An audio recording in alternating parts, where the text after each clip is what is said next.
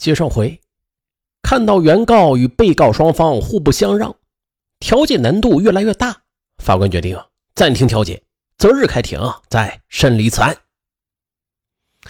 可是徐斌法官却并不想草率地做出判决，因为那样的话可能有违已经离世的陈炳强老人的遗愿。他决定要先进行调查走访，之后再开庭审理此案。随后，法官就来到陈炳强老人生前所住的小区，向社区以及老人生前的邻居去了解陈炳强老人与子女以及保姆之间的一些情况。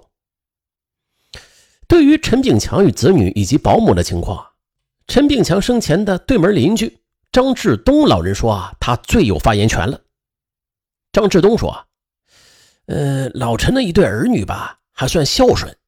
老陈性情很倔强，喜欢独居。”嗯，给工作比较忙的两个孩子也是出了不少难题。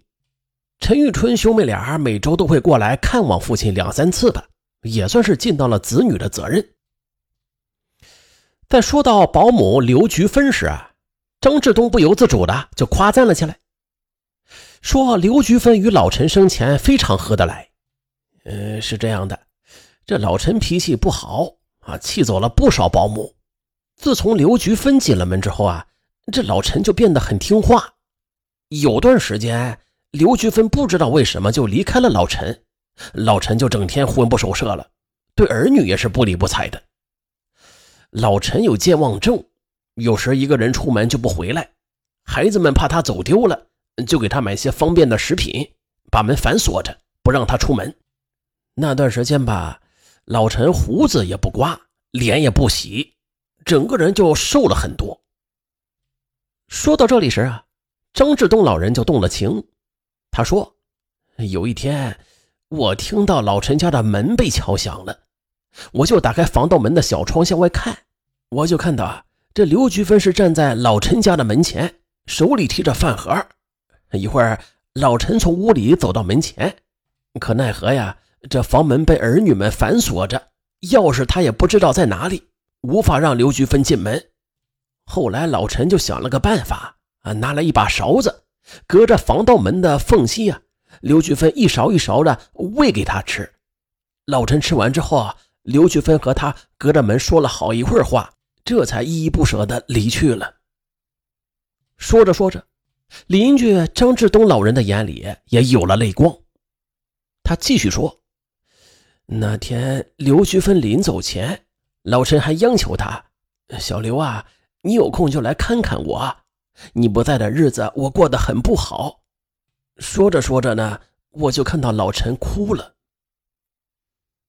最后，张志东说出了自己对刘菊芬的看法。他说啊，在他眼里，刘菊芬对老人那是真心实意的。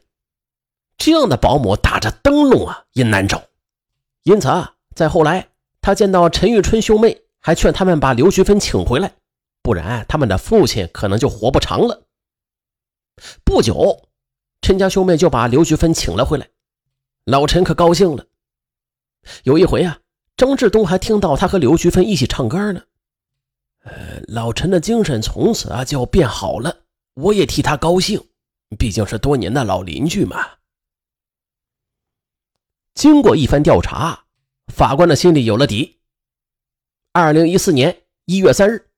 法院开庭审理了这起特殊的民事案件，并且作出了如下判决：鉴于原告与陈炳强结婚只有十三天，再根据我国婚姻法规定，双方的婚前财产归各自所有，而根据遗嘱继承优先于法定继承的原则，由于陈炳强写给被告的遗嘱时间上晚于原告的遗嘱，因此。陈炳强的房产归被告陈玉春和陈玉芳所有。原告刘菊芬虽然与陈炳强老人结婚的时间较短，但是却对其尽到了照顾和抚养的义务，因此陈炳强生前的二十万元存款便归原告刘菊芬所有。嗯，原告和被告对这一判决结果均表示满意。就这样，一场遗产纠纷终于是尘埃落定。那不过本案也有很多值得深思的地方啊。如果陈玉春兄妹在父亲生前能对老人多一些成全，这老人得到的快乐可能会更多，这心情好了，情绪好了，这身体啊也就好了，从而那些遗产的分配也就不至于闹出这么多的事儿了。而时下常回家看看，虽然已写入新修订的老人权益保障法了吧，但是老人精神层面的需求，儿女们却仍然无法满足。但愿天下儿女能够重视一下啊，对父母的精神赡养吧。而不是紧盯着他们的财产不放。啊，就这样，我是尚文，咱下回再见。节目的最后还是好消息，尚文的最新专辑《牢狱》已经上线了。新专辑还是主打关于感情方面的一些案件，大家可以搜索尚文，或者点击尚文的头像进入主页去查找《牢狱》，狱是欲望的欲。大家过去第一件事先点一下订阅。顺手再来一个五星好评，上文在此谢过。